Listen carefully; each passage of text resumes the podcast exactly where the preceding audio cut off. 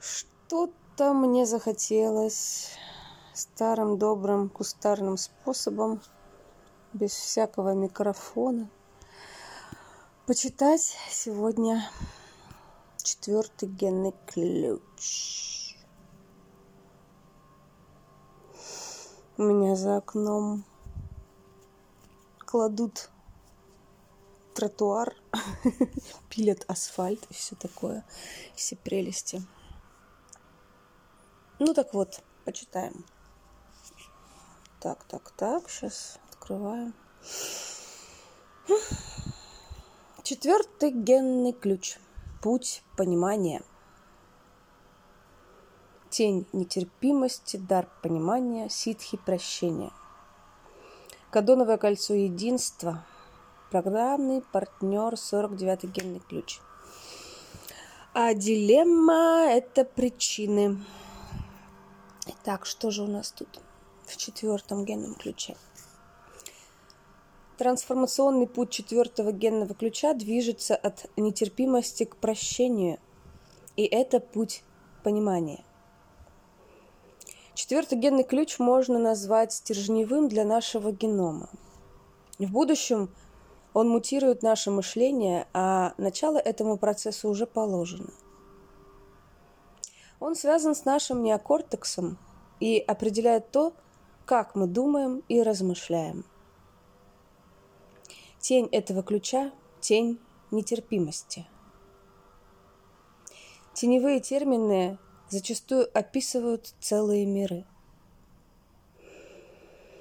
Нам может казаться, что нетерпимость слишком жесткое слово, но на самом деле мало кого можно назвать действительно толерантными. Мы часто злимся и реагируем с раздражением даже на близких.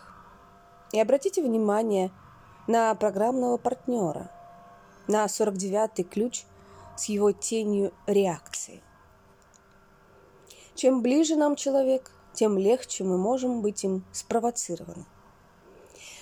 Причем негативную реакцию могут вызывать самые безобидные слова и поступки. На чистоте теней мы живем в мире суждений и сравнений, хорошего и плохого, правильного и неправильного.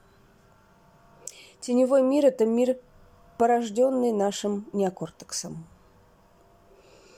Мы живем внутри ментальной конструкции и даже не подозреваем, насколько глубоко мы в нее погружены. Мы знаем о том, что нужно возлюбить ближнего своего, но на самом деле мы не очень-то любим своих ближних и с трудом терпим своих соседей. Ментальный мир скроен из причинно-следственных связей, а наш современный логический ум невероятно искусен – в их поиске и обнаружении. Это и есть дилемма четвертого генного ключа. Но есть истины, которые не могут быть обнаружены подобным способом. Все начинается с языка. Если бы мы могли посмотреть на мир глазами новорожденного, мы бы не увидели причин. Все переживается как чистое, неразделенное и неискаженное ментальными фильтрами.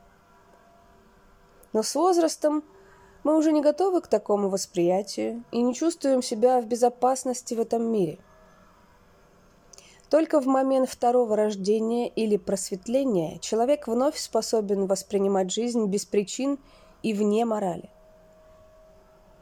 А это значит, что мы должны подготовиться к такому восприятию. Большинство из нас руководствуются причинами. Мир без причин кажется неуправляемым и аморальным. Это ужасающая для нас перспектива. Например, один человек убивает другого. Почему он это сделал? Должен же быть какой-то резон. Может быть, у него что-то произошло в детстве, или же жертва довела его до этого. В чем причина? Ну что, если причины нет – что если это должно было произойти только потому, что так решила жизнь? Четвертая тень одержима пониманием того, почему все происходит именно так, а не иначе. Она ужасно голодна до ответов и заставляет их искать и находить. Это ментальное выражение нашего бессознательного недоверия жизни, потому что найденные причины ведут либо к обвинениям, либо к оправданиям. И как только ум находит причину, это его успокаивает. Но этот покой иллюзорен. Мы обычно думаем о нетерпимости как об отношении к чему-то внешнему. Но мы можем понять это гораздо глубже, если обратим свой взор внутрь. Закройте глаза и посидите час-другой, ничего не делая. Вы ее обнаружите. Большинство из нас нетерпимо даже к собственным умам. Недавно был проведен психологический тест, в котором люди помещали в комнату, людей помещали в комнату, где не было ничего, кроме прибора, способного генерировать разряд электрического тока. 70% тестируемых предпочли удары электротоком, чтобы только не оставаться один на один со своими мыслями. Вау, вот это шум за окном. Потрясающее время для того, чтобы почитать. Ух. Итак, что там дальше? Тень не может терпеть тишину и бездействие, и она нетерпима к истине. Этот генный ключ является частью кадонового кольца единства, а эта коллективная часть ДНК управляет отношениями. Когда эта тень исчезает, наши отношения перестанут быть а когда эта тень исчезнет, наши отношения перестанут быть отравленными ожиданиями и виной – и тогда это будет уже совсем другая планета. Что ж, когда-то это произойдет, и четвертая ситхи сыграет в этом главную роль. У каждой тени своя игра. Тень нетерпимости может сводить нас с ума, но она же и все подвергает сомнению. А это открывает новые пути. Мы уже были на Луне, мы расщепили атом, мы научились работать даже с самой ДНК. И эта игра продолжается. Закрою я все-таки окно.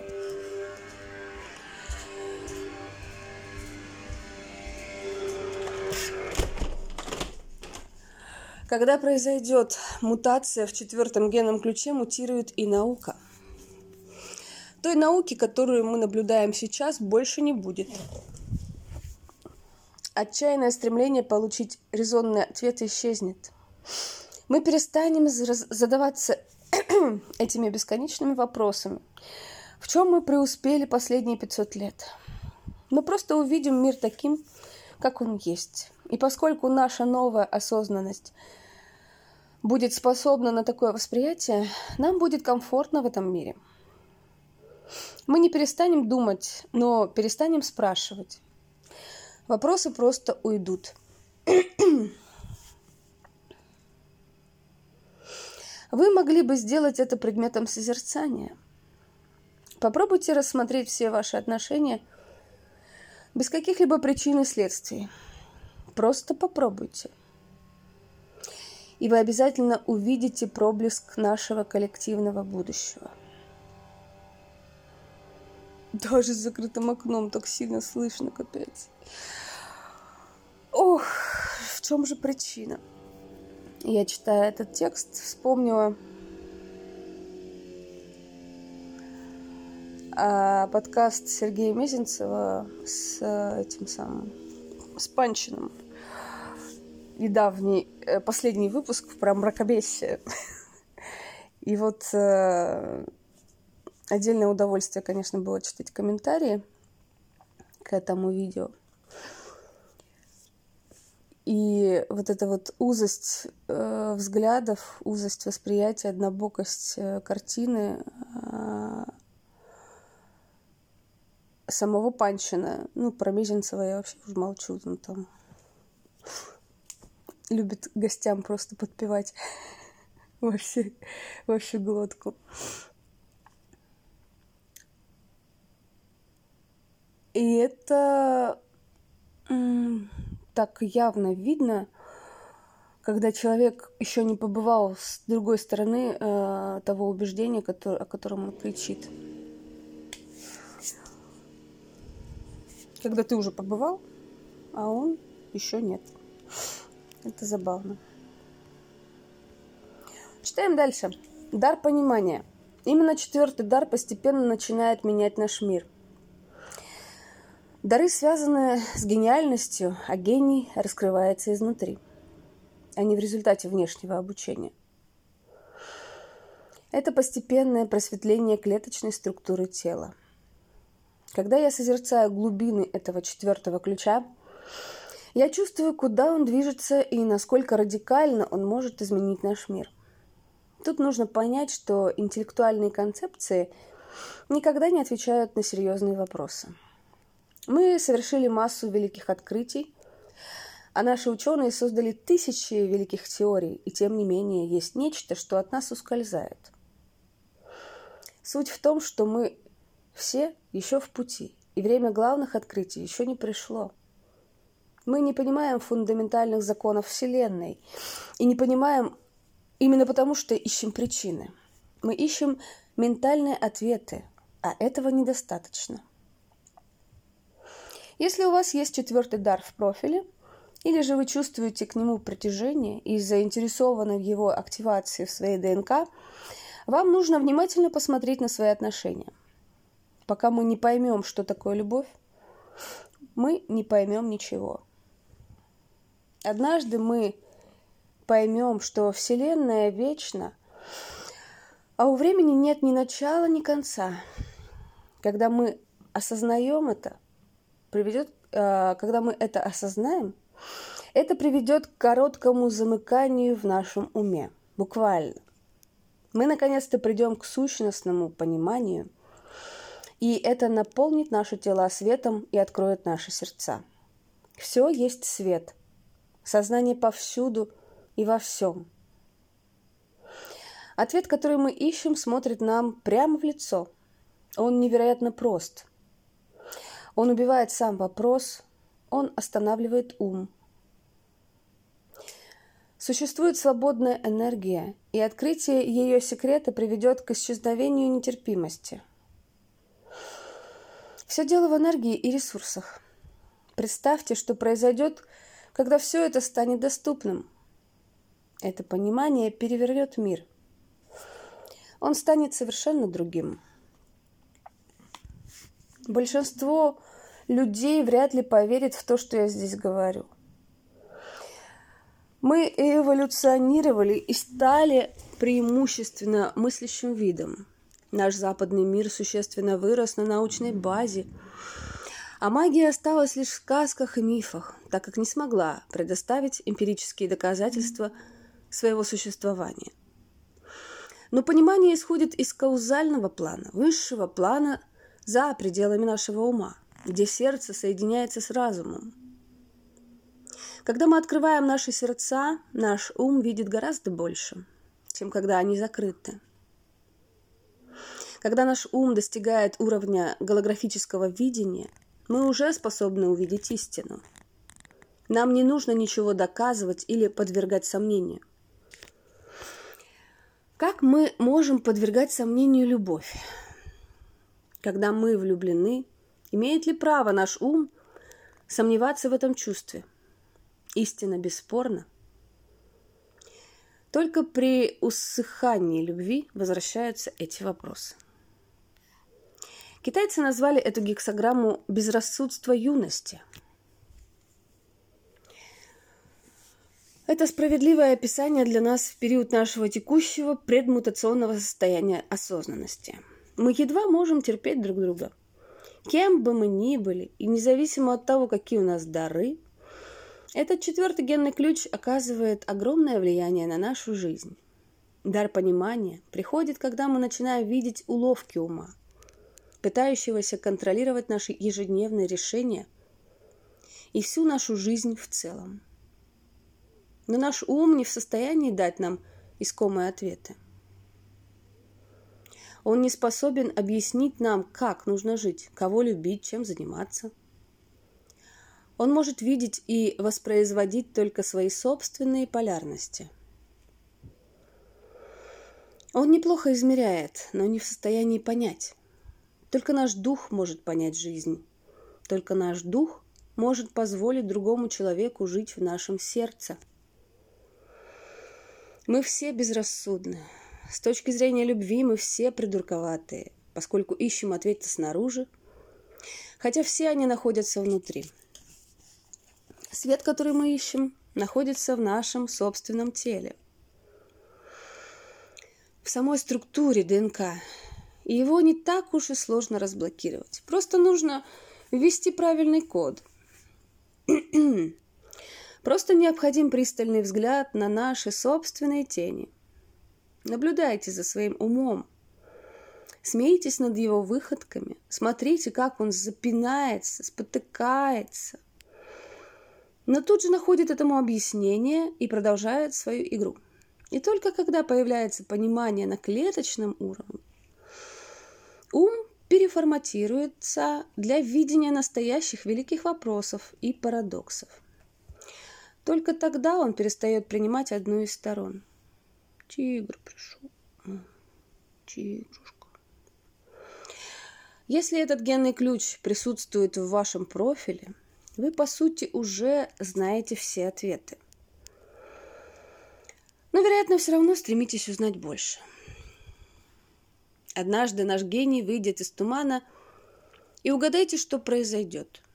Мы перестанем нуждаться в знаниях и, наконец-то, поймем. Счастье никогда не приходит через ответы. Оно приходит тогда, когда поиск ответов уже настолько утомил, что он просто прекращается. Остаются только вопросы – Тогда сама жизнь предоставляет ответы. Это ее работа. А мы наконец-то можем расслабиться и всю свою энергию отдать на служение миру. Насчет вопросов и ответов, а, в каком-то из текстов, по-моему, Ричард Рад писал про то, что понимание приходит тогда, когда ты уже задолбался искать ответы на свои вопросы, когда у тебя уже э, не осталось сил, когда ты так уже вымотался своими поисками, что вот и тогда вот в тот момент как раз происходит вот этот вот типа, типа катарсис. И, наверное, так оно и есть, потому что я по собственному опыту могу сказать, что поиск э, ответов, э, поиск ответов через ум, он, во-первых, люто изматывающий, во-вторых, абсолютно э, бесполезен, э, ну, как бы для того, чтобы понять, что же произошло, почему же вот так вот.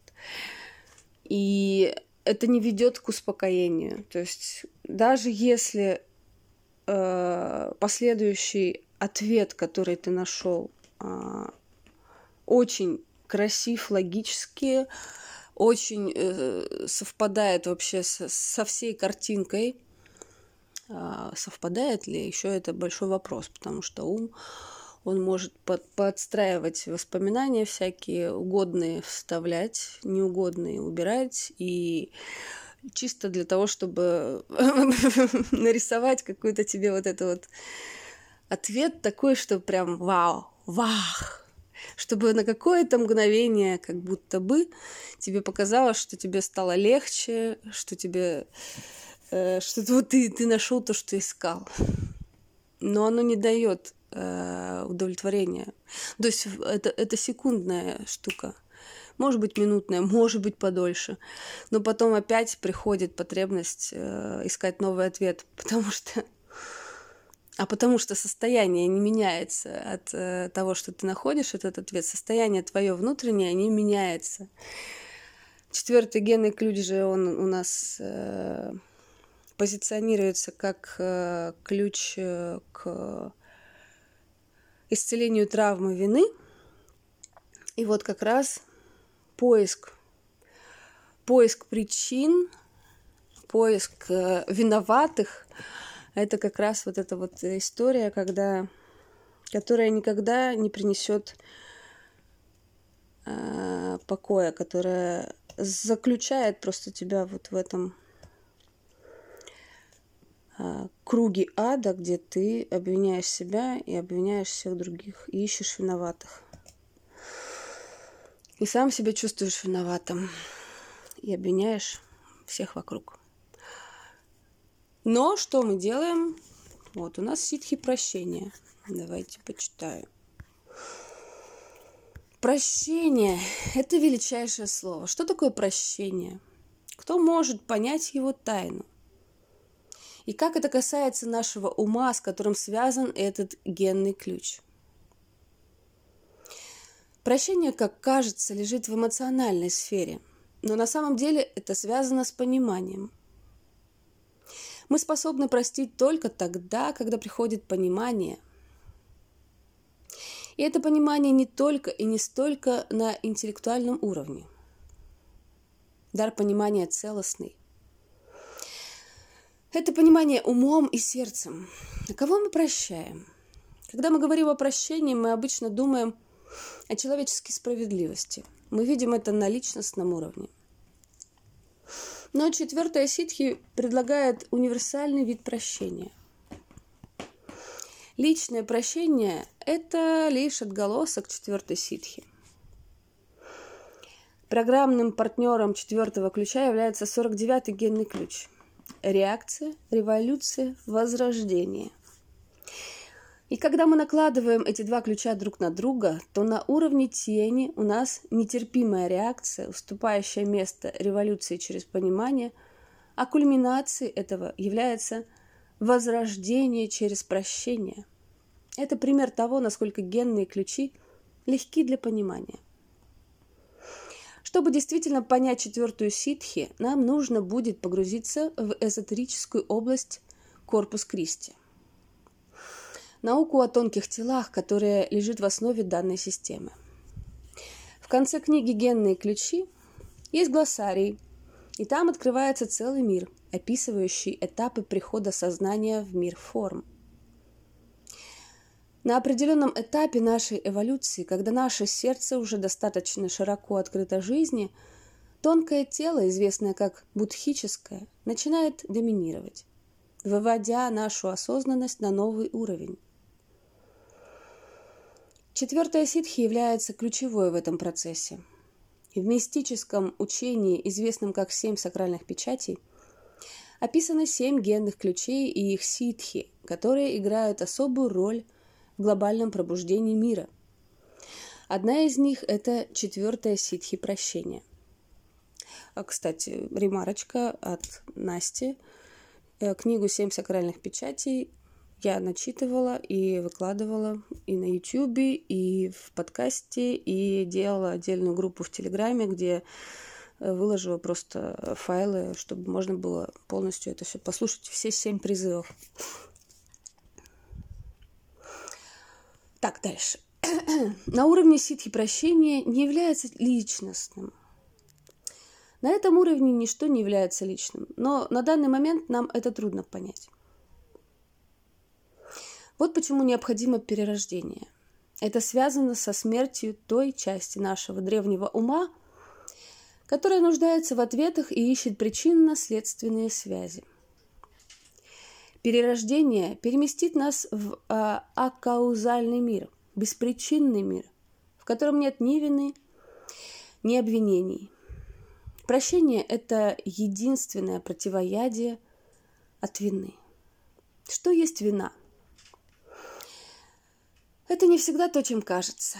Она передается через ДНК при зачатии и представляет одну из шести базовых человеческих ран – мы все несем этот груз, потому что на бессознательном уровне чувствуем свою ответственность.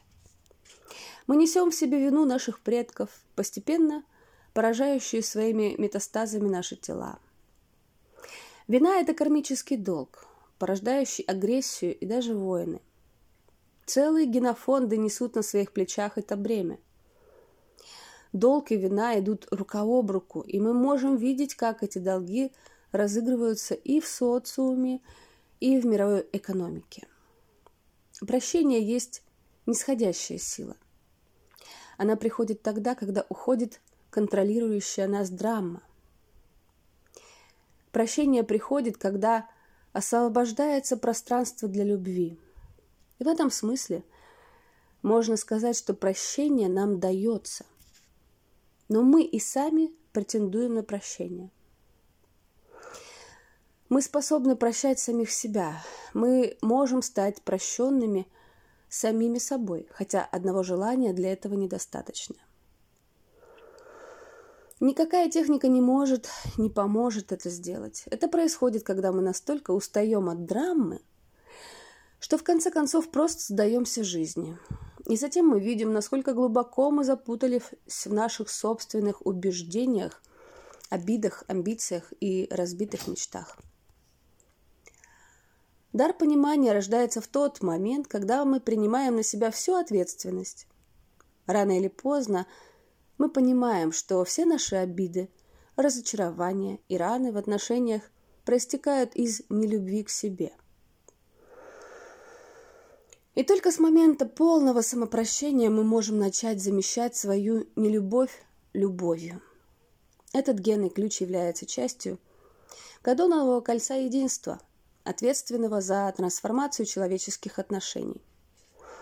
Четвертая ситхи глубоко резонирует с учением Иисуса о мире, в котором нет насилия. Послание Христа содержит в себе полную передачу этой четвертой ситхи. Мы прощаем друг друга, друг другу наши преступления и долги. И мы отвечаем на нелюбовь любовью. И это сила постепенно воплощающегося будхического тела. Все ситхи приносят с собой удивительные истории – Четвертая ситхи собирается положить конец войнам. Она прекратит войны, освободив всех нас от кармических долгов. Однажды мутация в четвертом генном ключе принесет мир всему миру. Это изменит наш мозг, и, как мы уже видели, наш поиск ответов прекратится. Мы успокоимся, это подтолкнет нас принять глубину естественной морали, которая в то же время имеет свои корни в понимании жизни вне морали. Это может случиться в далеком будущем, но все уже запрограммировано внутри нас. Если нам будет позволено завершить естественную эволюцию, то однажды мы окажемся в поле этого вселенского прощения. И хотя все это может казаться скучным для наших увлеченных драйвом, драмой умов, это будет классно. Да, это будет классно. По поводу прощения. По поводу прощения. Давно и долго я размышляла над тем, что такое прощение. И, может быть, даже уже где-то с кем-то этим делилась своими размышлениями, до сто процентов делилась а, пока не вывела для себя такую штуку. Ну, во-первых, вопрос был вот в чем. Что значит простить? Что значит простить вообще? Что это такое? Что это значит? Что это за действие такое? Вот есть глагол простить, я тебя прощаю. Что за этим стоит-то вообще? Э, у меня вот это слово никак не, не давало покоя. То есть я не понимала, чем оно наполнено. Что это за смысл-то такой? какое движение внутри него заключено. И я успокоилась ответом, который э, мы даже с Васей, по-моему, вместе еще э, для себя вывели, что прощение — это принятие. А принять э, это как это согласиться. Согласиться э, с тем, как есть на самом деле. Ну, то есть, вот, например, если человек якобы тебя обидел, да, то есть что-то тебе сделал такое, что ты можешь его обвинять, там, ругать, э, обижаться, вот это вот всю драму разыгрывать.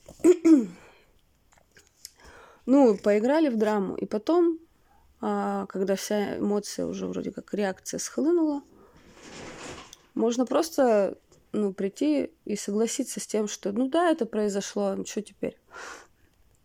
Ну вот это и есть, наверное, это и есть прощение. что признать, что вот так, вот, ну, ничего с этим нельзя сделать, э, с тем, что уже произошло, с этим ничего вообще сделать нельзя. Даже, э, как бы, ну, ты можешь, конечно же, развозить вот эту вот э, телегу про вину, но это будет все манипуляция дальнейш, в дальнейшем, да. Если, если ты хочешь тянуть это дальше, то э, для этого есть какие-то причины у тебя. Э, на это причины есть. Потому что...